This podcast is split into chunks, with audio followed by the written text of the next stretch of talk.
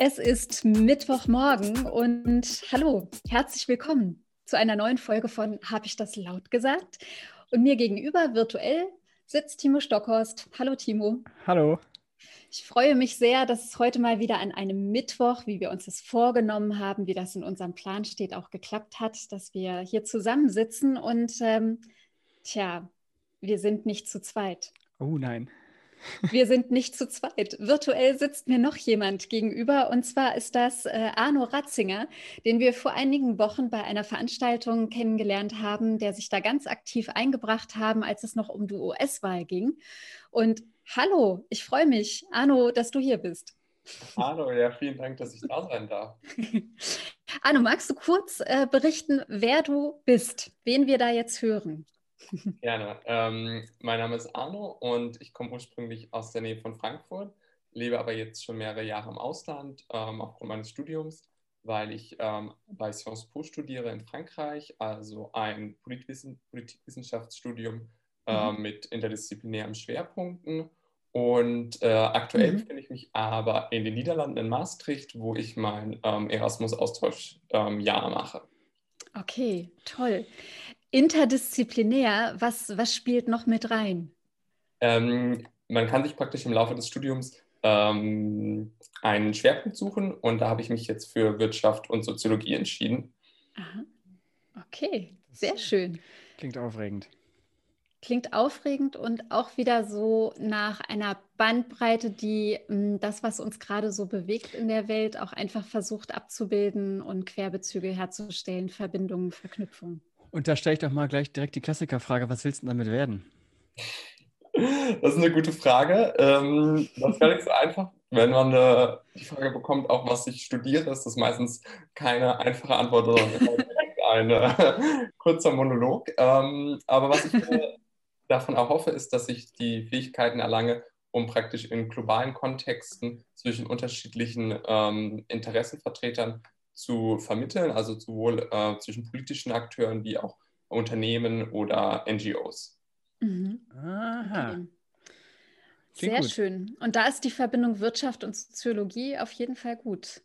Das genau, passt. Genau, sozusagen nicht nur die Zahlen zu verstehen, sondern mhm. auch, was dahinter noch stehen kann was in unserem Miteinander dann also mit einschließt.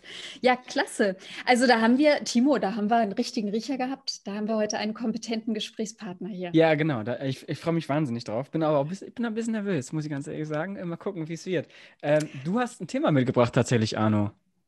Ne? Ganz also war, und, ähm, hören, dass ja unsere Zuhörer heute am Black Friday, den 27. November, und vielleicht sind schon, während man den Podcast hört, schon die ganzen Browser-Tabs offen und man vergleicht die Preise, um die besten Schnäppchen zu finden. Ne? Mhm. Ähm, aber gleichzeitig ist das natürlich auch der Tag des äh, Massenkonsums und der unnötigen mhm. äh, Impulskäufe. Und mhm. deswegen hatte ich mir vorgestellt, dass wir heute über nachhaltigen Konsum und ähm, die Konsumgesellschaft sprechen könnten.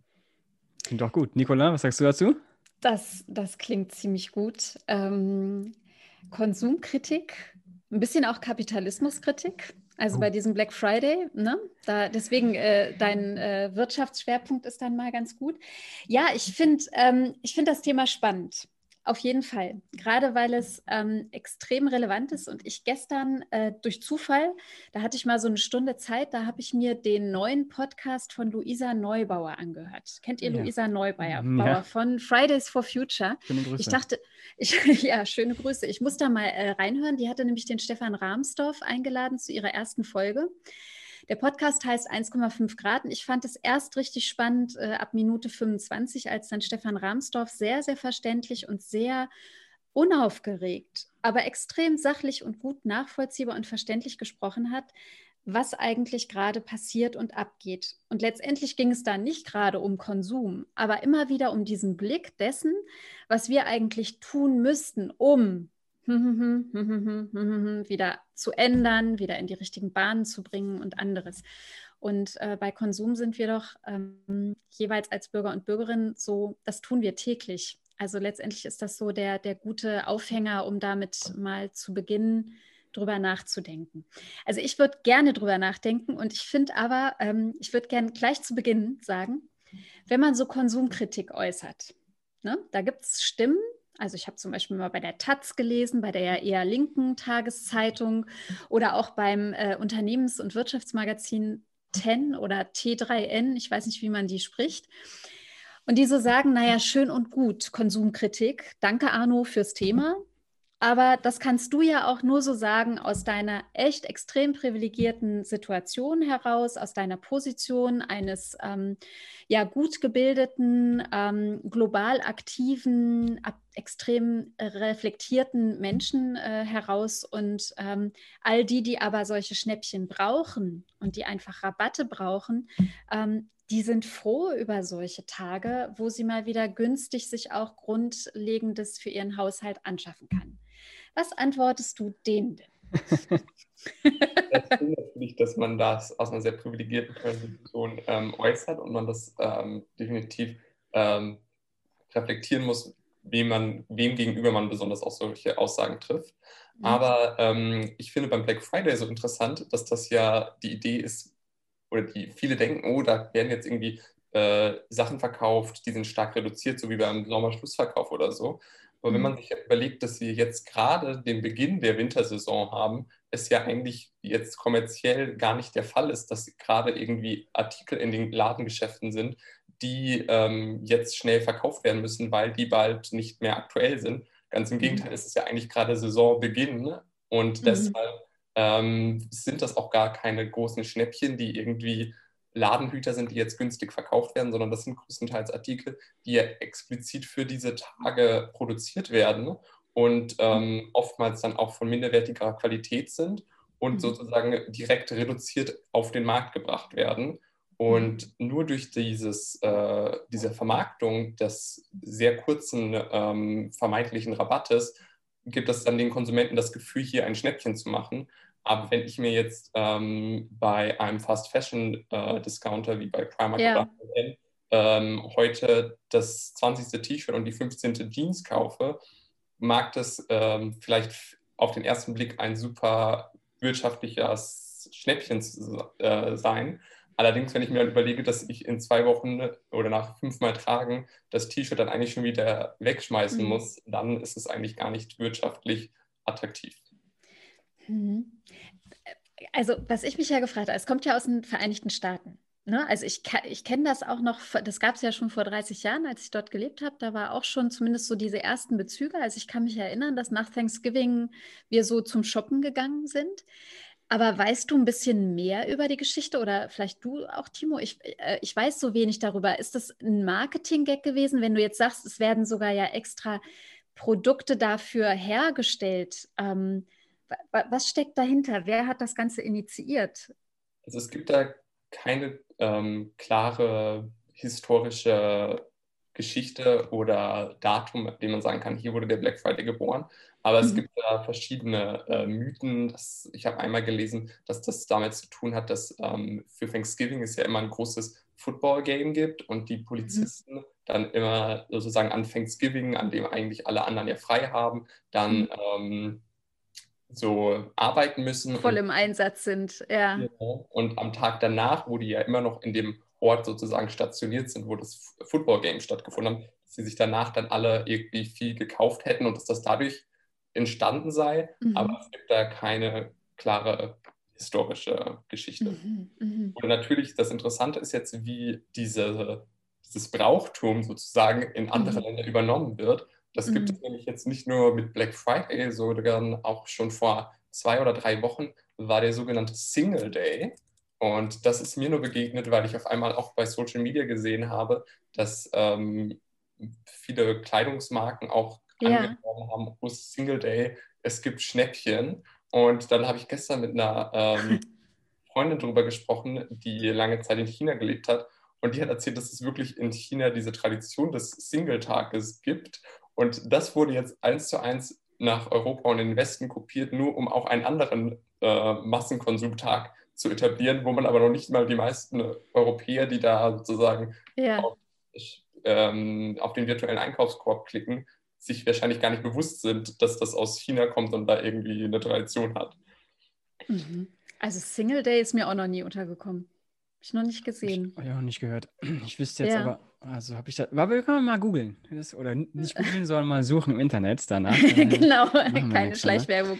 Ich, ich finde, äh, ich finde bei, bei äh, Black Friday und bei Konsumkritik, also ich habe ja, ich habe ja nicht sowas studiert wie du jetzt zum Beispiel, habe mich damit auch beschäftigt, weil in Marburg, wo ich Politikwissenschaft studiert habe, ist es schon sehr links auch angehaucht und äh, sobald man da in irgendeinem ähm, ja, äh, Volkswirtschaft. Also ich hatte auch viele, äh, wie heißt das, äh, ja, sozioökonomische ähm, Studienrichtungen und Fächer und äh, Vorlesungen und da war das immer Thema und das finde ich immer sehr, sehr spannend, weil das schwingt ja immer so, da schwingen ja extrem viele Ebenen mit. Also ähm, ich glaube, die deutlichste ist vermutlich dieses, ähm, wer ist jetzt am Drücker? Also sind es wir als Konsumentinnen oder äh, mhm. sind es die Unternehmen, die eine Verantwortung haben oder so? Mhm. Also ähm, das wäre jetzt, mhm. das ist so, so meine erste Assoziation ähm, mit diesem Black Friday, um diesem Kaufen. Also ich glaube, ich weiß nicht, also es ist wie, wie, mit, wie mit allen Sachen, die jedes Jahr wiederkommen. Ne? Also auch diese, ähm, diese Dokus, weiß nicht, von angefangen von Galileo bis über äh, RTL Explosiv oder was auch immer, wie die alle heißen. Ich gucke eigentlich kein Fernsehen.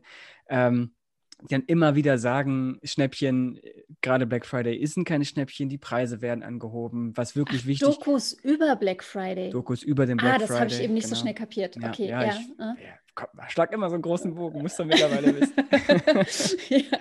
Und ähm, dass man halt, also wenn man tatsächlich, weil du hast gerade damit angefangen, Nicola, wenn man irgendwie ähm, mhm. tatsächlich Schnäppchen braucht oder so ähnlich, dass man dann mhm. ähm, ja, das das halt so ein Gegenargument ist, aber dass es ja eigentlich nicht stimmt. Also gerade an solchen mhm. Tagen werden, wie gesagt, vorher die Preise äh, irgendwie angehoben oder wenn nicht direkt in der Woche davor, dann ist es ein Monat oder zwei. Also immer diese, diese kontinuierliche Preisbeobachtung ist eigentlich da viel, viel effizienter äh, über das ganze Jahr. Ist natürlich super anstrengend. Ja, ist wie mit der Politik, wenn man die nachverfolgen will und irgendwie sich kritisch äußern will, muss man immer aufpassen, was los ist.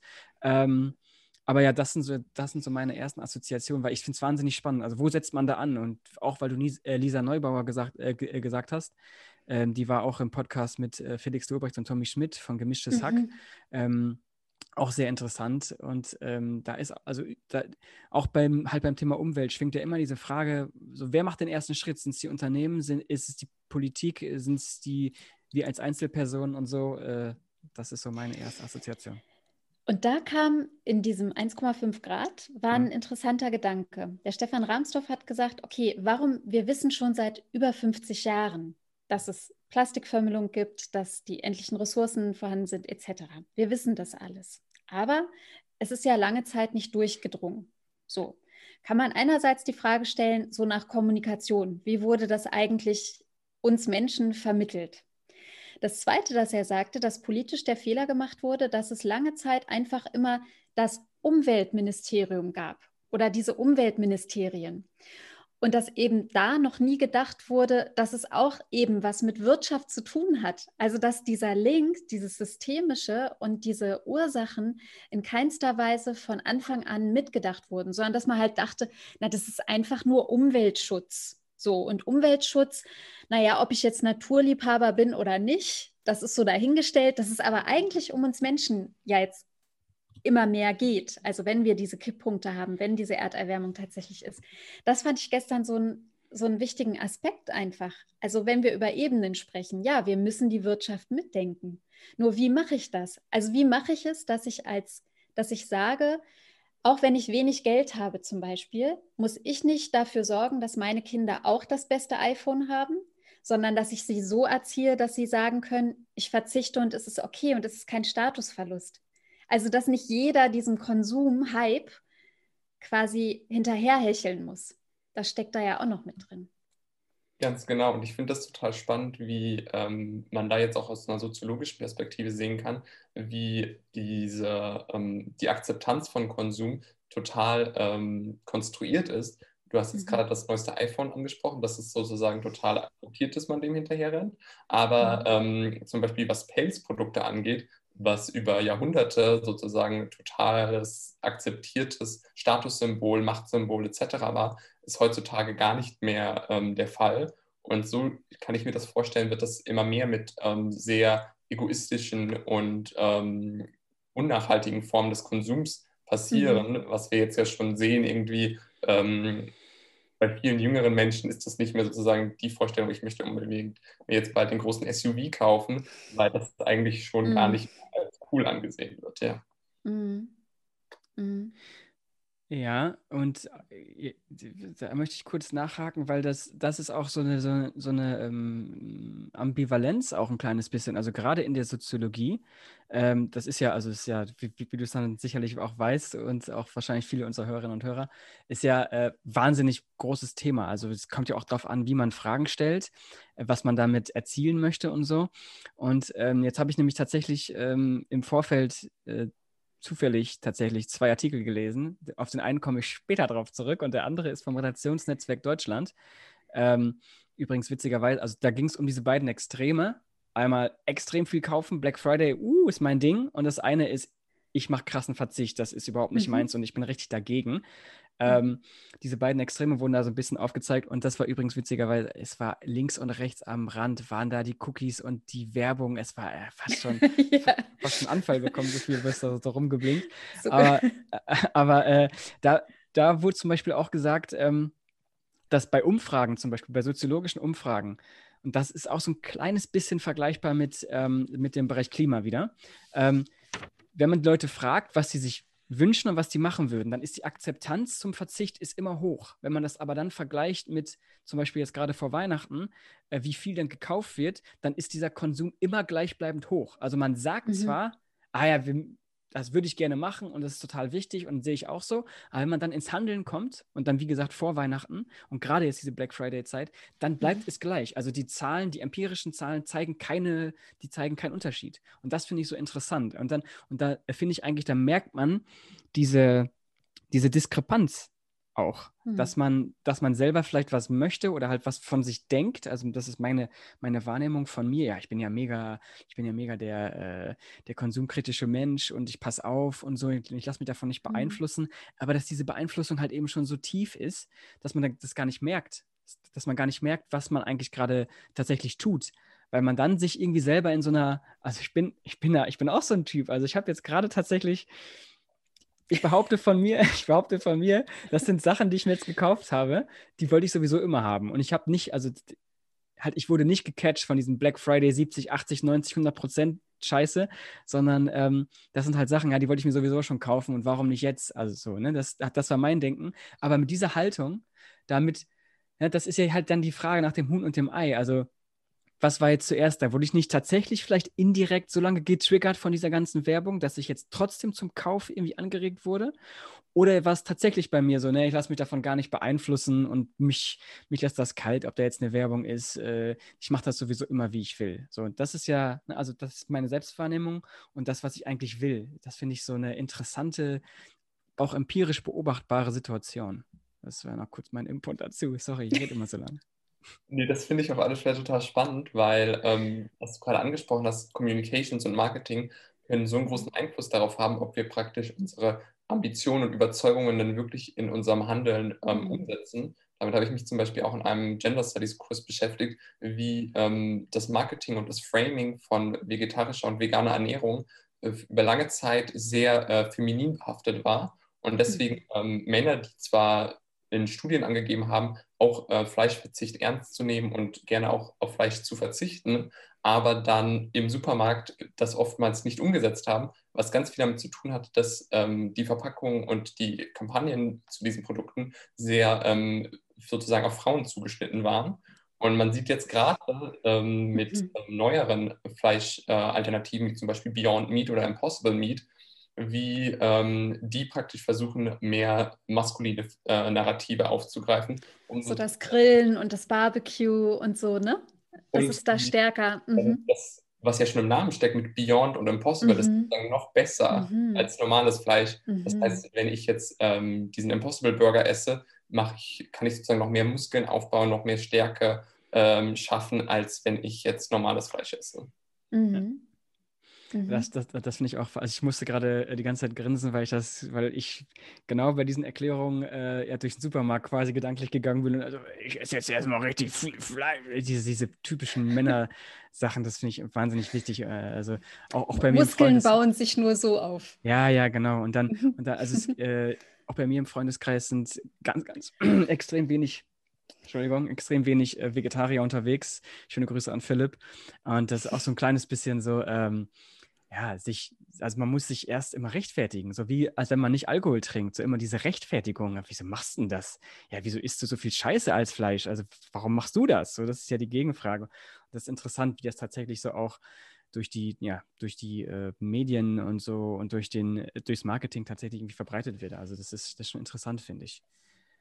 Man sieht ja jetzt aber auch schon äh, Marken, die dem praktisch entgegenwirken. Zum Beispiel Patagonia, dieser ähm, Outdoor-Hersteller, mhm. hat ähm, vor kurzem eine sehr große Kampagne gehabt, in der er praktisch dafür geworben hat, nichts zu kaufen, keine neuen Patagonia-Produkte zu kaufen, sondern die Produkte, die man schon hat, zu reparieren ähm, oder seinen ähm, mhm. Konsumenten auch die Möglichkeit zu geben, die Produkte, die sie nicht mehr brauchen, aber die man noch benutzen kann, mit anderen ähm, potenziellen Nutzern auszutauschen. Freitag dieser Taschenhersteller hat das mittlerweile auch sozusagen mhm. eine eigene Tauschplattform für ihre Produkte ähm, etabliert. Und das finde ich auch total spannend, wie ähm, Marken jetzt praktisch dann mit dem Marketing, was sozusagen immer auf Konsum aus ist, äh, versuchen jetzt alter Sicht sozusagen zu ähm, unterscheiden von, den, von dieser Flut an äh, Produkten, indem sie praktisch Antikonsum ähm, bewerben. Und Antikonsum quasi mehrheitstauglicher machen, ja? Ich hätte jetzt trotzdem aber noch mal eine Frage. Also ich meine, mm, man hat ja oder man kann das Gefühl haben, dass äh, die Zustimmung ähm, und das Bewusstsein und auch das Wissen deutlich zugenommen haben, sich nachhaltig bewusster und ähm, verantwortungsvoller zu verhalten. So. Und dann haben wir ja aber zum Beispiel eben Timos äh, Satz gehört, naja, aber dann, dann kommt man doch mal wieder in den Konsum, sei es jetzt kurz vor Weihnachten oder weil ich halt doch denke, das brauche ich und das wollte ich schon immer und das ist ein gutes Produkt oder so. Also habt ihr oder, oder wie schätzt ihr das ein? Ist das eine, eine richtige Wahrnehmung, dass wir so viel mehr Menschen werden, die, ähm, also die sich eben besser verhalten, sage ich jetzt mal? Oder ist das auch wieder nur die sogenannte Blase? Beziehungsweise ist es nur auf unsere vielleicht europäische Ebene bezogen. Aber wenn ich jetzt, ähm, das war in unserer Folge über Fleischersatzprodukte, über die neue Hackordnung, die wir da gesprochen haben, da habe ich ja auch das Beispiel angebracht, dass ähm, Status Fleischessen zum Beispiel in den ähm, Nationen, die vorher immer sich vegetarisch ernährt haben, wie Indien oder China, plötzlich so einen hohen Stellenwert bekommen, Fleisch zu essen und dass dort die Massentierhaltungsbetriebe gerade ihre neuen ähm, quasi Gewinnmargen äh, erwirtschaften. Das heißt, ist es tatsächlich was Globales schon, wie Fridays for Future zum Beispiel als Bewusstseinsmaschinerie? Oder sind wir da gerade erst am Anfang und müssen es halt doch immer noch als gebildeter, privilegierter, wie auch immer sehen. Wisst ihr, was ich meine? Hm. Ja, ich es, denke, es wird genickt. Das ist gut.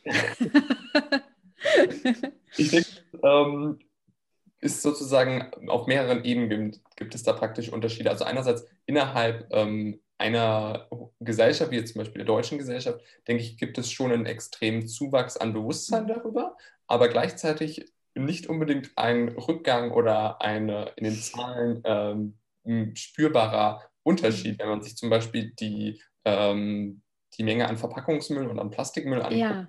Dann ja. sehen wir zum Beispiel jedes Jahr einen Zuwachs in Deutschland und das, obwohl wir jetzt schon seit Jahren ähm, Kampagnen haben und ja sogar mittlerweile auch schon politische Entscheidungen und Gesetze, die eigentlich das Gegenteil bewirken sollen. Aber ähm, in unserem Handeln ist es praktisch immer noch so ähm, natürlich die ganze Zeit Einwegprodukte zu benutzen, dass wir äh, immer mehr Plastikmüll ähm, verursachen. Und da denke ich, kommt, hat es ganz viel mit ähm, auch soziologischen Normen zu tun, wie ähm, normales sozusagen angesehen ist, wenn man sich ähm, sozusagen, wenn man sein Mittagessen aufgegessen hat, dann schon die halbe Mülltonne damit gefüllt ist. Mhm. Ähm, und das ja auch wiederum damit zu tun hat, wie einfach es ist, auf ähm, Müll zu verzichten. Also zum Beispiel muss ich, gibt es sozusagen nur einen Bio-Zero-Waste-Supermarkt im Hipsterviertel der Stadt, wo ich dann äh, natürlich nicht mit geringerem Einkaufen einkauf, einkaufen kann. Oder mhm. ist das sozusagen schon ganz normal, dass ich überall meine äh, eigene Tüte mitbringen kann und es dann auch gar nicht mehr sozusagen ein Lifestyle ist, sondern eine ganz normale Konsumentscheidung. Sondern Alltag, ne? Genau. Genau. Also, dass es quasi zu einer neuen Routine geworden ist, die nicht mehr überdacht werden muss oder neu gelernt werden muss. Mhm. Also ich glaube auch, habe ich ja gerade mhm. schon gesagt, eben was du jetzt auch nochmal wiederholt hast, Arno, dass es da eben diese Diskrepanz gibt und ähm, dieses, also, aber das Bewusstsein ist ja trotzdem da, ne? also das wird größer und das ist ja dieser, dieser schöne Spruch, äh, also diese Selbsterkenntnis ist der erste Weg zur Besserung, glaube ich. Ne? Und, und jetzt will ich, und jetzt komme ich tatsächlich zu diesem einen Punkt, den ich gerade nochmal sagen wollte. Ähm, weil gestern und heute im Europäischen Parlament wird ähm, ein Bericht abgestimmt auf dem Weg zu einem nachhaltigeren Binnenmarkt für Unternehmen und Verbraucher. Ähm, und dort wurde jetzt gestern äh, noch was hinzugefügt, ein Änderungsantrag, ein Recht auf Reparatur. So. Mhm. Ähm, und das wurde jetzt eingeführt. Heute Abend wird darüber abgestimmt, über den Bericht. Wie wir alle wissen, ist das Europäische Parlament nur ein Teil der Gesetzgebung und da gibt es noch einen Rat, der zum Teil ziemlich unternehmensfreundlich ist. Mal gucken, was daraus wird. Aber ähm, und, und, und, darauf will ich hinaus, dass ähm, eben sobald diese Akzeptanz und dieses Bewusstsein breit genug ist, ist die Bevölkerung, ich mache in Anführungszeichen, auch bereit, ähm, ähm diese Änderung auch tatsächlich äh, äh, umgesetzt zu sehen. Und das ist dann wieder das, was sich in der Politik und in dem Recht letztendlich auch ähm, dann widerspiegelt. Und das finde ich eben so interessant. Also ich, äh, dieses Recht auf Reparatur geht eben genau dem entgegen. Es gibt, es gibt eine Großzahl an Menschen, die bereit sind, ihre Sachen nicht wegzuschmeißen, sondern reparieren zu lassen. Also wieder richtig mhm. back to the roots, wie es damals war. Ich gehe jetzt zum Schuhmacher, anstatt mir, oder zu, äh, mhm. Schuhmacherin, mhm. anstatt meine Schuhe wegzuschmeißen und mir neue zu kaufen. Auch wenn sie als wenn das Reparieren genauso teuer ist. Mhm. Ähm, aber es gibt noch so viele Hürden und Probleme, die das halt einfach erschweren. Also es ist einfacher, es ist viel, viel einfacher, meine Sachen wegzuschmeißen und was Neues zu kaufen, anstatt loszugehen. Es gibt noch keinen richtigen Markt, äh, dann ist das dieses und jenes. Also, also es gibt eine große, es gibt eine große Hürde und die soll jetzt tatsächlich, also laut des Europäischen Parlaments, angegangen werden. Und das finde ich halt so schön. Und für alle Produkte? Ja, Oder ist das irgendwie eingegrenzt auf, weißt du das gerade? Nee, ich weiß es nicht. Also die, ja, äh, die Meldung okay. kam, die habe ich nur gesehen. Ich habe eine Pressemeldung ja. gesehen mhm. und jetzt heute wird erst okay. abgestimmt. Ich weiß jetzt nicht genau, wie der halt abgestimmt mhm. wird. Kann ich natürlich nachreichen, wie ich dran denke. Klar. ähm, aber das ist mhm. halt so ein, halt, das ist so ein erster Schritt. Und zweitens, da will ich noch eine kurze Sache sagen, dann ist auch mein, äh, mein Vorwissen dieser Sendung, quasi dieser Sendung, dieser Folge auch so ein bisschen aufgebraucht. Ähm, gleichzeitig findet jetzt oder nächste Woche eine Volksabstimmung in der Schweiz statt. Und die ist ja auch ziemlich wirtschaftsliberal, die Schweiz, so grundsätzlich. Ähm, und die stimmen jetzt tatsächlich darüber ab, ähm, ob Unternehmen also Schweizer Unternehmen, die global agieren, sollen die auch im Ausland äh, Menschenrechte einhalten. Also wir haben das als Lieferkettengesetz zum Beispiel, was, was mhm. ebenfalls auf europäischer Ebene behandelt wird.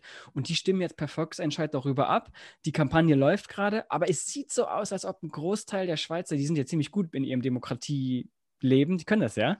Ähm, und es sieht so aus, als ob ein Großteil sagt, ja, natürlich, die Menschenrechte müssen eingehalten werden von unseren Unternehmen, wenn sie im Ausland sind. Also wenn sie irgendwelche Gruben in Subsahara Afrika irgendwie ausbeuten, das geht nicht mehr. So, das geht einfach nicht. Und diese Akzeptanz wird einfach größer für Sachen und dass sich das dann wiederum auch in Gesetzen widerspiegelt. Das finde ich, glaube ich, ist so ein, ähm, ist jetzt kein, ist keine gute Zusammenfassung oder kein Schlusssatz, aber das finde ich da, das sieht man. Also vielleicht entscheidet noch nicht die Kaufentscheidung, aber wenn diese Infrastruktur und wenn die Gesetze angepasst werden, sodass tatsächlich auch diese Menschen, die äh, tatsächlich, ich sage mal, eher konsumkritisch sind, äh, wenn wenn die nicht irgendwie erschwerte Bedingungen haben, sondern mhm. das irgendwie ausgeglichen wird, dann glaube ich, dass da relativ schnell ein Wechsel stattfinden kann tatsächlich.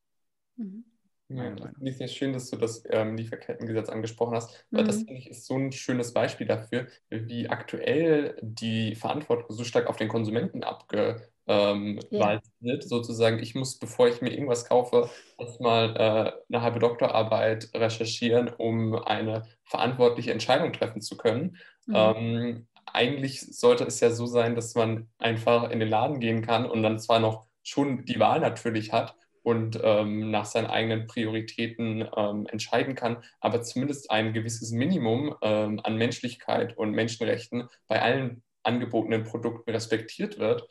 Und mhm. ähm, das ist auf alle Fälle bei einem Lieferkettengesetz total wichtig, weil wenn man seinen eigenen Konsum auch ähm, anschaut, dann gibt es gewisse Branchen und Artikel, bei denen wir ein viel höheres Bewusstsein haben. Zum Beispiel bei Kleidung oder Schokolade haben wir alle die mhm. Bilder. Von, Kaffee und so, ne? Mhm. Ausbeutung vor Augen. Aber bei anderen Artikeln ist das dann überhaupt nicht der Fall. Ähm, zum Beispiel äh, Möbel oder ähm, auch lange Zeit Elektroprodukte wurden gar nicht hinterfragt, was eigentlich dahinter steckt. Und Schmuck. es ist so wichtig, dass wir ähm, mhm. das sozusagen für alle Produkte erreichen und nicht nur bei den Artikeln, wo wir gerade irgendwie eine schöne Marketingkampagne gesehen haben. Mhm. Mhm. Genau, und ja.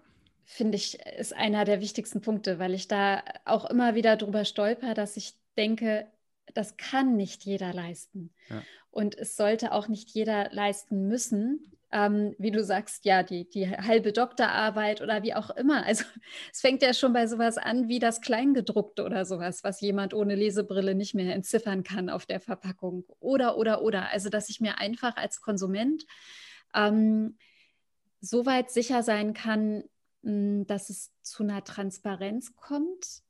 Also dass es einfach klarer ist, was da abläuft.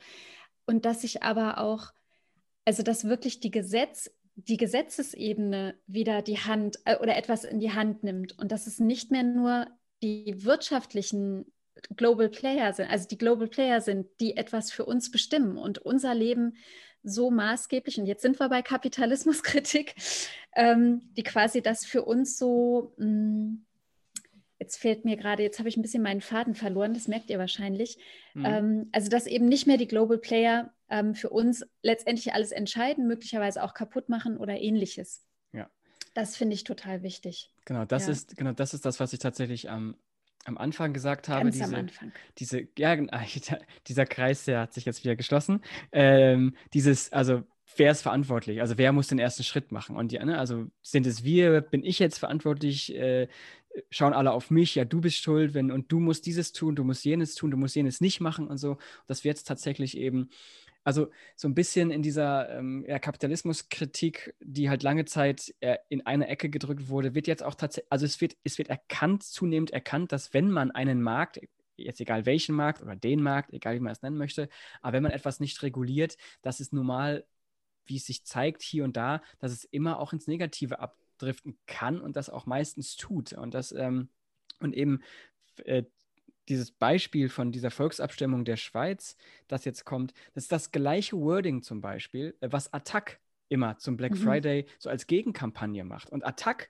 und Schweiz, das geht für mich rein gedenklich, das geht gar nicht zusammen. Und es ist ja auch in Ordnung. Aber das ist das gleiche Wording. Weißt du? Und das finde ich so faszinierend. Das ist irgendwo, das ist jetzt nicht mehr irgendein Thema wie bei den Veggie-Produkten. Das ist nicht irgendein Nischending, sondern das ist nicht einfach. irgendwelche Spinner auf Bäumen, die die was, genau, die was ja. völlig Absurdes ja. verlangen. Mhm. Richtig, genau. Das ist, das ist, das ist jetzt mhm. angekommen. Also das hat lange gebraucht. Wie gesagt, viel, viel Intransparenz hat damit natürlich eine Rolle gespielt. Viel Marketing, viel Manipulation auch. Und das kommt jetzt so langsam. Und ich glaube, also ich finde es gut, dass es kommt. Ähm, aber ja, es ist halt, ist halt noch, also es bleibt noch immer schwer halt. Also deshalb muss man sich jetzt ja auch nichts vormachen. Also ähm, äh, Gesetz hin oder her, so, wo kein Richter, da kein Kläger oder andersrum. Ich weiß diesen blöden Spruch nicht. Aber ähm, ja, das ist ja auch noch dann immer eine, also eine, eine, eine Frage der Einhaltung dieser, dieser Gesetze. Also äh, wir haben schon seit wie viel Jahrzehnten, Jahrhunderten die Menschenrechte, also ne, wir, es ist, ist nichts Neues. 2020 sind wir. Menschenrechte gibt es schon länger und die einzuhalten zum Beispiel auch gerade, äh, so das ist das oberste Gebot, sollte es sein. Aber wenn es dann tatsächlich, Nicola, wir hatten das gestern in einem Gespräch, wenn es dann tatsächlich darum geht, mhm. Ja, Wirtschaft oder Menschenrechte, ah ja gut, also ich brauche halt schon irgendwie einen Stuhl oder so, mir doch egal, wo der herkommt. Also dann, dass dann so der Markt immer noch ein bisschen ähm, höher angesiedelt ist. Das, äh, und, und diesen Dreh sehe ich halt jetzt gerade. Ja, oder so die eigene Freiheit als Konsument auch tätig zu werden. Also eben, naja, ich will mein Leben jetzt so gestalten mit diesem Stuhl oder eben indem ich mich so und nicht anders ernähre oder kleide. Mhm. Also das hat ja auch ganz viel mit unserem Selbstverständnis zu tun als Bürger und Bürgerinnen in dieser Gesellschaft, die uns halt freie Konsumentscheidungen lässt, aber auch Freiheit in anderen Dingen. Und ähm, das ist sicherlich auch noch ein ganz wichtiger Aspekt, warum man eben auch sagen kann, es kann nicht allein an uns Bürgern und Bürgerinnen sein, ähm, die Sachen zu regeln, sondern wir brauchen ähm, gesetzliche Leitplanken und ähm, genau, ja, dass die da sind. Ähm, Arno, du hattest ja nochmal uns irgendwie geschrieben, als wir uns verabredet haben für den heutigen Tag, dass dir so ähm, ja auch eher positive Ansätze, wie zum Beispiel oder Gegenbewegungen, wie diesen Kauf, Kauf dir nix Samstag oder wie der heißt, oder der Green Friday, ähm, das sind ja letztendlich dann auch nochmal Kampagnen, die versuchen, das Ganze aus diesem Du darfst nicht, du sollst nicht in was Positives ähm, auf der persönlichen Ebene zu übersetzen.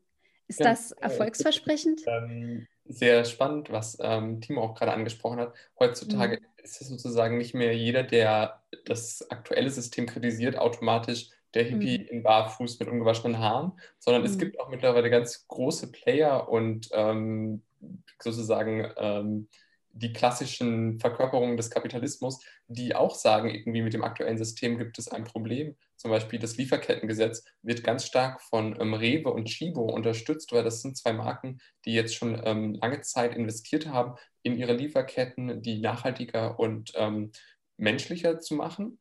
Und die sagen, es ist unfair, wenn wir jetzt irgendwie zum Beispiel bei Rewe dann ähm, unsere Cafés äh, im Wettbewerb stehen mit anderen Herstellern, die sozusagen das alles ignorieren können. Und mhm. der Konsument sieht dann irgendwie nur den Unterschied von 20, 30 Cent und sagt dann, ja gut, dann gehe ich auch zum Discounter. Ähm, mhm. Ähm, und man kann nicht sozusagen bei jedem Produkt dann dieses ganze Narrativ aufspannen und an die Verantwortung des Konsumenten ähm, appellieren. Und mhm. wir sehen ja jetzt sogar schon äh, beim äh, Weltwirtschaftsforum in Davos haben sie schon mehrere Jahre jetzt sozusagen das Thema Stakeholder Capitalism ähm, statt Shareholder Capitalism ähm, gehabt. Also, Kannst du das mal kurz für diejenigen, die vielleicht nicht so wirtschaftlich sattelfest sind, den Unterschied zwischen Stake und Shareholdern ähm, kurz sagen? Genau, es geht praktisch darum, dass viele große öffentlich gehandelte Unternehmen ja ähm, letztendlich immer nur den ähm, Aktionären verpflichtet sind, aber ähm, eigentlich ihre Handlungen und ihre Entscheidungen ja noch viel mehr ähm, Gruppen beeinträchtigen. Also einerseits natürlich die Konsumenten, andererseits ähm, die Gesellschaften, in denen die Produkte hergestellt werden, äh, von den Arbeiterinnen bis hin zu ähm, den Ökosystemen. Und deswegen geht es darum, dass praktisch Unternehmen in ihren Entscheidungen nicht nur ähm, kurzfristiges finanzielles Wohl ähm, verfolgen, was ja dann letztendlich den Aktionären dient, sondern auch ähm, das Wohl der ähm, Arbeiter, der Konsumenten und der Ökosysteme mit einbeziehen.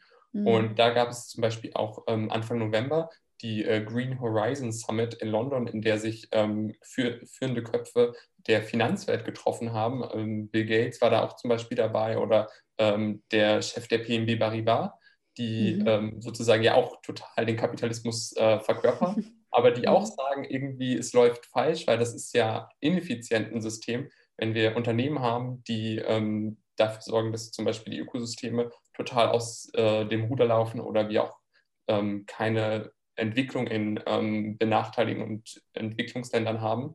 Und wir dann andererseits, diese Unternehmen bezahlen dann Steuern und der Staat versucht dann mit den Steuergeldern wieder dieses, ähm, diese Probleme irgendwie zu beheben. Also wäre ja viel intelligenter, wenn man die Ursache der Probleme bekämpft, anstatt immer nur Geld zu verschieben, um dann ähm, die Symptome zu mhm, mhm. Verarzten. Und, ähm, Aber ist das, ist es glaubwürdig? So, jetzt mache ich mal so ein bisschen, ne, steche ich da nochmal rein. Ist es glaubwürdig, dass jetzt so jemand wie Bill Gates oder der Chef von der Banque Nationale Paribas, da BNP Paribas, hast du da eben genannt, dass die da jetzt sitzen und sagen, ah, das müssen wir ändern und so. Aber das, das sind doch die eigentlichen Nutznießer. Die hätten ihr, ihr ganzes äh, Kapital, ihre ganze Philanthropie könnten sie auch nicht machen, äh, ohne dass sie vorher dieses kapitalistische System wirklich bis zum Maximum ausgebeutet haben. Also das, das ist ja eine, eine Frage, ja, die man da jetzt so stellen könnte und die man so sagen könnte, naja, der kann sich da jetzt gut hinstellen. Der hat ein dick gefülltes Bankkonto, der kann auch schön spenden äh, und also was, der ist Nutznießer. So, ist das, ist das glaubwürdig? Dieses Argument kann ich auf alle Fälle nachvollziehen, wenn man mhm. sich ähm, sozusagen die, die Urform von Corporate Social Responsibility, also nachhaltigen Wirtschaften anguckt, wo Unternehmen dann einfach nur einen Teil ihrer Profite zum Beispiel spenden für einen guten mhm. Zweck. Da kann man jetzt sagen, wenn ich sozusagen 99 Prozent der Wirtschaftsaktivität dafür nutze, Menschen auszubeuten, dann bringt es nicht viel, wenn ich dann mit dem 1 Prozent irgendwie ein Brunnenprojekt in Afrika sponsor. Das wäre dann so das Greenwashing, das berühmte. Genau. Mhm, Aber wir okay. sehen jetzt immer mehr Unternehmen, die auch ähm, weitere Ebenen von ähm, Corporate Responsibility erreichen, in denen dann praktisch schon das Kerngeschäft auch ähm, einem größeren Zweck dient, also zum Beispiel ähm, soziale oder ökologische ähm, Ziele verfolgt. Und da sehen wir zum Beispiel ähm, Apple, wo man ja auch sagt, das ist eine Firma, deren Produkte sehr ressourcenintensiv sind und die auch schon lange Zeit irgendwie sich politisch engagieren und dann zum Beispiel schon seit der AIDS-Krise einen Teil ihres Profits für ähm, Anti-AIDS-Kampagnen sponsern. Aber jetzt äh, in den letzten Jahren und Jahrzehnten wird auch immer stärker schon in der, im Kerngeschäft praktisch versucht, auf Nachhaltigkeit zu achten und zum Beispiel jetzt die Produkte ähm, 100% aus recyceltem Aluminium herzustellen, ähm, eine Möglichkeit zu schaffen, die Produkte wieder nach, am Ende ihres Lebenszyklus einzusammeln und zu recyceln. Und wenn Unternehmen und diese Unternehmen realisieren immer stärker oder auch zum Beispiel die Finanzwelt realisiert immer stärker, dass eigentlich Unternehmen, die das mit einbeziehen, auch die sind, die langfristiger profitabel sind. Weil wir sehen ja auf der politischen Ebene immer stärker, dass diese rein egoistische Form des Kapitalismus sowohl von äh, Gesetzes wegen her als auch von den Konsumenten ne, immer stärker ähm, beeinträchtigt wird. Ja, da, da will ich noch einmal ganz kurz äh, da, da, will ich nachhaken, auch die, die oder, oder was anfügen an die Frage von Nicola auch, die ähm, dieses, ähm, ja, natürlich sind, sind so Leute wie Bill Gates und der Chef der Banque Nationale da äh, Nutznießer, natürlich, auf jeden Fall.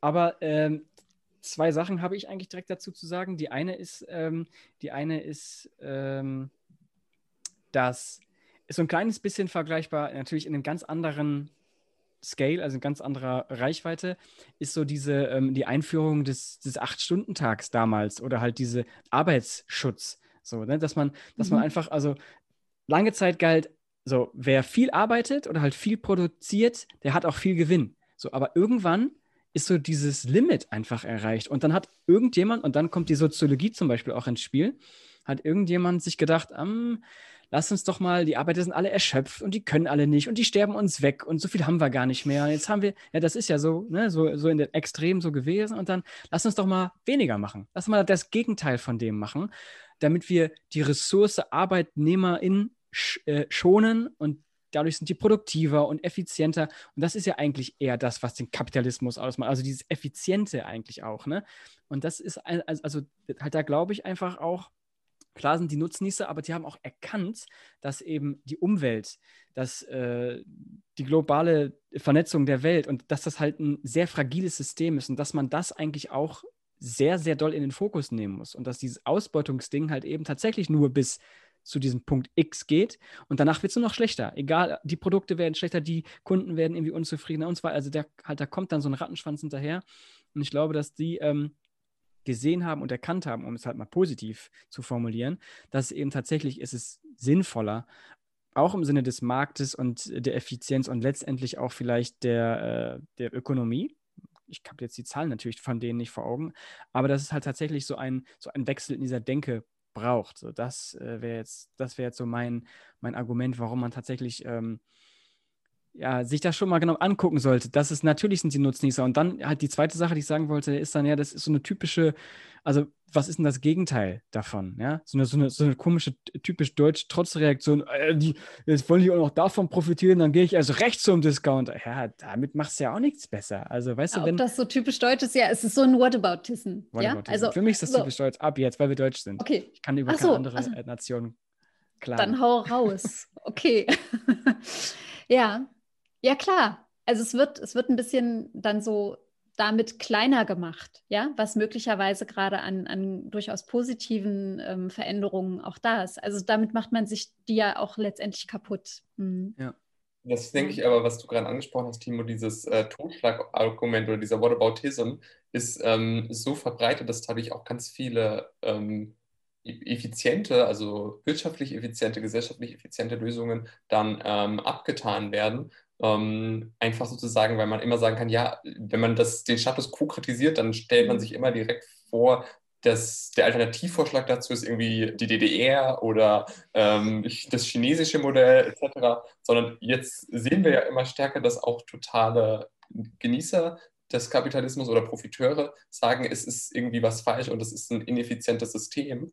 Und was das, glaube ich, äh, was da eigentlich das Grundproblem ist, ist diese Vorstellung, ähm, Greed is good, also dieser neoliberalistische äh, Vorstellung, jeder nur auf mhm. sein Eigenwohl ähm, und ähm, Eigenzweck aus. Und mhm. das aber, das führt jedoch nicht zu einem effizienten System für die gesamte Gesellschaft und dann auch nicht für jeden Einzelnen. Wir sehen das zum Beispiel bei der ähm, Sharing Economy, die ja sozusagen ein totaler Gegenentwurf dazu ist, wo es ja viel mehr um Kollaboration, Vertrauen und so weiter geht. Wenn es äh, sozusagen heißt Greed is good, dann würde jeder sozusagen versuchen, sich möglichst ein gutes Auto selber zu kaufen und mit dem dann von A nach B zu fahren. Mhm. Wir sehen aber zum Beispiel mit BlaBlaCar ist es eigentlich für alle Beteiligten viel attraktiver, wenn wir ähm, die, die wirklich ein Auto regelmäßig brauchen, eins kaufen und dann aber nicht alleine in dem Auto von A nach B fahren, sondern die restlichen Plätze an andere ähm, Leute verkaufen und damit sozusagen alle schneller von A nach B kommen und auch alle netto einzeln weniger bezahlen.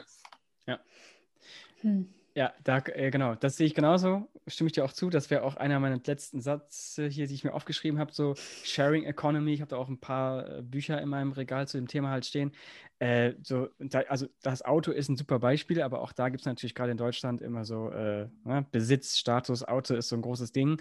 Aber äh, ich finde auch ein gutes Beispiel ist äh, so eine Bohrmaschine.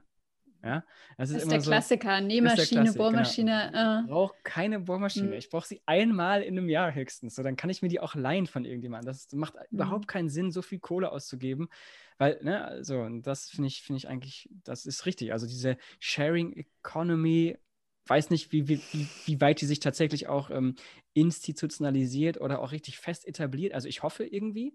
Ich glaube natürlich nicht in allen Teilen, aber da kommt natürlich auch die Digitalisierung dem Ganzen so ein bisschen wieder zugute. Das kann also mhm. schon, schon, schon in die Richtung gehen. Und wie gesagt, ist, die Initiativen gibt es, die einzelnen Produkte gibt es. Blablacar ist nur ein Beispiel. Ich find, also ich finde diesen Gedanken auch ziemlich, ähm, ziemlich interessant. Auch wieder so ein bisschen mit, ähm, naja, man muss ja auch nicht nur digital denken, sondern, weiß nicht, in so einer Nachbarschaft einfach. Da ist auch so ein bisschen, hm. genau, so ein bisschen Zwischenmenschliches. Einfach mal nach oben gehen und fragen, sorry, hast du mal eine Bohrmaschine oder hast du mal mhm. einen Schraubendreher oder, oder irgendeine Nährmaschine oder was auch immer. Da ich mhm. mir die mhm. Sachen mal leihen. Da kommt auch wieder so ein bisschen was, bisschen was ähm, familiäres, zwischenmenschliches. Und diesen Gedanken finde ich eigentlich ganz gut. Ich bin eher so ein, ich, ich bin eher so ein, so ein, wie sagt man, introvertierter, so ein, so ein typisch nordischer, der nicht so gerne mit seinen Nachbarn und, also ich gehe immer so aus dem Haus und ja, hi, wenn man sich mal sieht, so, das ist eher so meins. Aber trotzdem habe ich halt so eine romantische Vorstellung davon. Und wenn ich mich irgendwann mal überwinde und ein bisschen kommunikativer werde, dann, dann finde ich es eigentlich schönen Gedanken. So, das. Wobei man jetzt gerade sagt, dass Sharing Economy zu Zeiten einer Pandemie halt nicht der Weisheit letzter Schluss ist. Ähm, wobei, also ich sehe hier in Würzburg, ich lebe ja in Würzburg und wir haben hier gleich um die Ecke ähm, auch das, äh, äh so, so ein Sharing äh, äh, Car Service. Und die putzen halt einfach mehr. Also die machen jetzt ihre Reinigungseinsätze, ähm, äh, haben sie erhöht. Und dass jeder, der das Auto sich mietet, äh, halt auch entsprechende Hygienevorschriften mit ah, einhalten ah, ach so. muss. Sorry, ich war. Du hast hab, jetzt auf dem Schlauch ah, gestanden, wa? Ja, ja ich habe es auch nicht weiter. Ich bin einfach davon ausgegangen, dass klar ist, wenn wir über Pandemie sprechen, dann ja. müssen wir an die AHA-Regeln denken und überhaupt. Und da ist Sharon natürlich ein bisschen schwieriger. Aber äh, ich glaube, auch da kann man einfach äh, kreativ denken und einfach nochmal auch mit so einem gesunden, naja, dann putze ich es halt, dann reinige ja. es halt und dann kann ich mir auch die Bohrmaschine bei Frau Müller holen.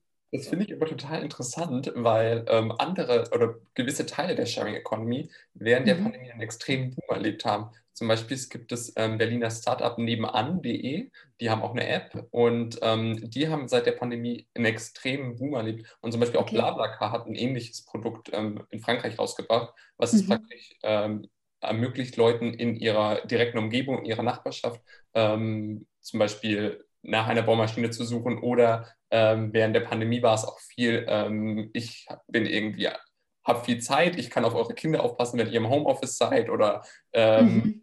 meine Kinder wollen mal wieder was erleben, können wir mit eurem Hund Gassi gehen, solche Sachen. Also vor allem der zwischenmenschliche Kontakt, der ist über dieses nebenan.de, ne? Vor allem so angekommen. Dann, ne? mhm, okay. Dienstleistung oder nicht? Das sind dann eher diese, nicht richtig Produkte nur, sondern auch Dienstleistungen dann? Genau, Beispiel? da kann man eigentlich äh, sozusagen alles austauschen. Ja. Mhm. Und ähm, das denke ich, was du auch vorhin angesprochen hast, Timo, dass das so ein stark äh, zwischenmenschlicher Aspekt bei der Sharing Economy dabei ist. Das zeigt jetzt auch wieder, wie stark hier Soziologie und Wirtschaft äh, miteinander verknüpft sind. Mhm. Weil wenn man sich zum Beispiel BlaBlaCar anguckt und wie die in unterschiedliche Märkte expandiert haben, kommt das total auf die ähm, gesellschaftlichen Eigenheiten darauf an, ob BlaBlaCar ein Erfolg wird oder nicht. In Deutschland ist zum Beispiel dieses Problem, dass ähm, das Auto so ein äh, hochheiliger Ort ist und dann mhm. die Schwelle sehr hoch ist, jemanden Fremdes in sein Auto zu lassen. Ähm, in anderen Ländern, wie zum Beispiel in Indien ähm, oder auch in südamerikanischen Ländern, hatte BlaBlaCar das Problem, dass es äh, zu wenig gesellschaftliches Vertrauen gab, dass man Angst hatte, okay, ich mhm. werde ausgeraubt von der Person, die jetzt mit mir fährt. Und da finde ich ein äh, interessantes Buch, was, hat, äh, was äh, Pete Buttigieg, der amerikanische mhm. Präsidentschaftskandidat, ähm, jetzt während der Pandemie geschrieben hat über Vertrauen und gesellschaftliche Kollaboration, die so wichtig ist für ganz viele Krisen und Probleme, mit denen wir uns gerade äh, konfrontiert sehen, sowohl direkt zum Beispiel die Einhaltung der AHA-Regeln ist ja auch ein großes Ding, denke ich rein egoistisch oder denke ich für das mhm. große Ganze, aber auch zum Beispiel bei Klimaschutz und ähm, kollaborativem Konsum, kollaborativer Wirtschaft ist Vertrauen auch ganz wichtig, ja. Mhm. Beim Blablacar, äh, bei dem Beispiel, da hast du mich, da hast du mich erwischt. Da habe ich äh, tatsächlich, äh, ich habe immer Miets, also Leihwagen genommen, wenn ich gefahren bin. Also vor langer Zeit, als ich noch kein eigenes Auto hatte. Und da habe ich jede Fahrt beim Blablacar reingestellt. War mir scheißegal, wer da mitfährt. Und Hauptsache, das Auto ist voll und ich habe ich hab noch weniger Kosten. Und seitdem ich ein eigenes Auto habe, äh, ist noch keiner mitgefahren. Fällt mir jetzt gerade so auf. Ist interessant, okay. Äh, Mist ertappt. Schade. Aber ja, ähm, ja, ja ich, äh, wir sind schon ziemlich weit fortgeschritten jetzt. Ne? Und ich habe noch, hab noch mhm. eine richtig, ich bin ja, sorry dafür, aber äh, wenn du unseren Podcast hörst, Arno, dann, ähm, ich bin manchmal ein bisschen komisch. Ähm, äh, du bist nicht zufällig mit dem ehemaligen Papst verwandt? Die Frage ähm, kriege ich natürlich öfters, weil mein Nachname ja Rattenberg ist. Allerdings aktuell immer weniger, weil die meisten Menschen schon das vergessen haben mittlerweile. Ähm, aber nein, Ach, schade. die okay. Frage konnte sich auch, also auch ich musste mir die Frage äh, verkneifen und so und Timo hat sie jetzt rausgehauen, genau. Ja, es okay. ist so. Also ja, ich habe den Namen nur tatsächlich noch nie gehört, außer halt bei, bei unserem ehemaligen Beim Papst. Papst und dann, als ich dann gesehen habe, dass dein Name halt dann da aufgeploppt ist, dann dachte ich erst, oh Gott, ist das jetzt nachher, ist das irgend so ein, ich, also weil man konnte ja dein Bild halt noch halt noch erst nicht sehen, dachte mir, oh Gott, wer, nachher ist das so ein alter Mann, der jetzt irgendwas erzählen will und nachher ist das tatsächlich, aber nein, du bist überhaupt kein alter Mann und hast auch nichts mit dem Papst zu tun. Okay, interessant. Ähm, dann habe ich noch eine Abschlussfrage an euch beide. Mhm. Ähm, ihr seht, also ist jetzt ein bisschen, die ist auch ein bisschen stumpf, aber wir haben so, so viel von Konsum gesprochen.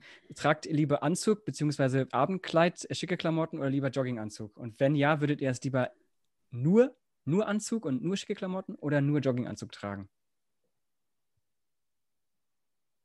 Ihr müsst jetzt was sagen. Äh, ach so, also, äh, also, also wenn man jetzt unsere, wenn man so unsere Gesichter sehen würde von Arno und mir, dann war das bei mir so, hä? Und bei Arno äh, mal überlegen.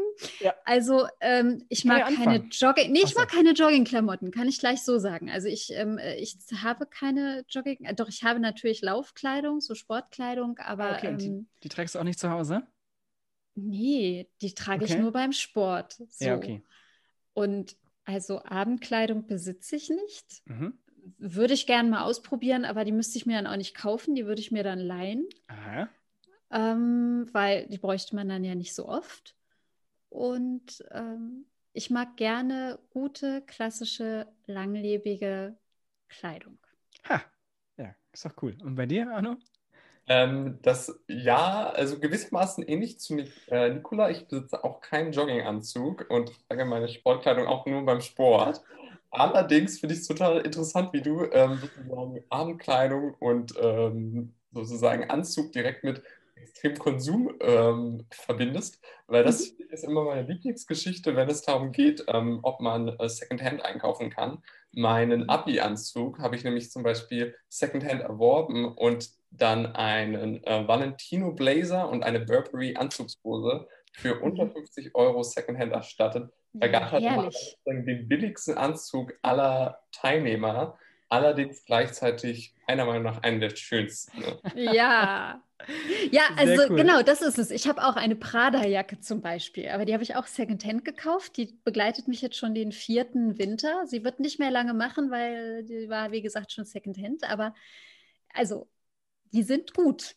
Ja, äh, äh, und da möchte ich auch kurz, also ich habe auch, hab auch tatsächlich Secondhand-Sachen. Haben wir auch heute so viel Marken genannt? Entschuldigung, das muss ich mal ganz ja, kurz doof, sagen. Ne? Ja, meine Güte, haben aber wir lassen wir alle drin, wir, wir piepen nichts raus.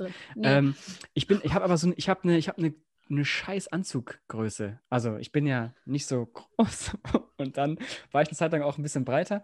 Äh, ich kriege kein Secondhand. Ich, ich habe eine Jacke, die, also so eine Anzugjacke, die ist Secondhand, so ein Jackett, so ein Sakko. Ähm, und da passe ich nicht mehr rein. Das ist viel zu groß. Ich sehe aus wie ein kleines Kind, was sich irgendwie im Schrank vom Papa irgendwie ausgetobt hat. Das ist schade. Also ich kriege keine Secondhand-Sachen. Ähm, ich würde. Ah, ich du liebst ja auch Jogginganzüge. Ich habe hab auch jetzt einen an. Ich finde das nämlich geil. Und also der eine Grund, warum ich, also ich trage ihn immer zu Hause. Wenn ich mich entscheiden müsste zwischen immer Jogginganzug oder immer Anzug, also schicken Anzug, dann würde ich mich vermutlich für, ein, für einen Anzug entscheiden, auch wenn ich nicht danach aussehe. Aber ich finde das schon irgendwie cooler, stilvoll, wahrscheinlich auch durch die Werbung beeinflusst und durch, äh, durch Marketing. Ähm, aber ähm, da hast ihr zu Hause keinen Anzug. Also, das heißt, ihr setzt, ich komme da, das heißt, ihr setzt euch äh, mit euren Straßenklamotten auch aufs Sofa und so? Oder habt mhm. ihr, oder habt ihr eine Haushose? Also, das ist ja, das finde ich eklig. Also es gibt bequemere Hosen dann vielleicht mal, aber das ist jetzt nicht, dass ich so eine Lümmelhose hätte. Ah, okay, krass. Ja, ich kann natürlich auch, also ich habe ja Sport studiert im Bachelor und da ist es ja auch so ein, so ein Ding. Ne? Sportstudis sind immer die im, so im Trainingsanzug. Die, haben sich, die können sich das Recht rausnehmen, auch in einer Soziologievorlesung mit ihrem äh, Jogginganzug rumzusitzen, weil die danach noch eben kurz zum Sport müssen, auch wenn das nicht stimmt. Ähm, okay, ja, und da habe ich mich irgendwie, also da, also ich trage zu Hause, so gut es geht, nie. Ich setze mich doch nicht mit meinen. Ist auch egal. Ja, okay. Ähm, dann da würde ich sagen, ich bedanke mich recht herzlich bei euch beiden für das Gespräch. Ähm, hat mir sehr viel Spaß gemacht. Ich finde es aufregend zu dritt auch. Danke, Arno, für deinen, für deinen Input, für diese ganz andere Perspektive. Nochmal, danke natürlich, Nicola, dir auch, wie immer. Ähm, ich hoffe, euch allen Zuhörerinnen und Zuhörern hat es gefallen. Äh, ich würde sagen, wir hören uns nächste Woche. Schönes Wochenende, genießt den Freitag äh, und ciao. Auf bald. Tschüss, Arno. Vielen Dank. Vielen Dank und natürlich allen am Black Friday noch die guten Schnäppchen. Aber denkt dran, braucht ihr diesen Artikel wirklich oder ist es nur das Marketing, was euch zum Einkaufen bringt? Sehr geil. Ciao.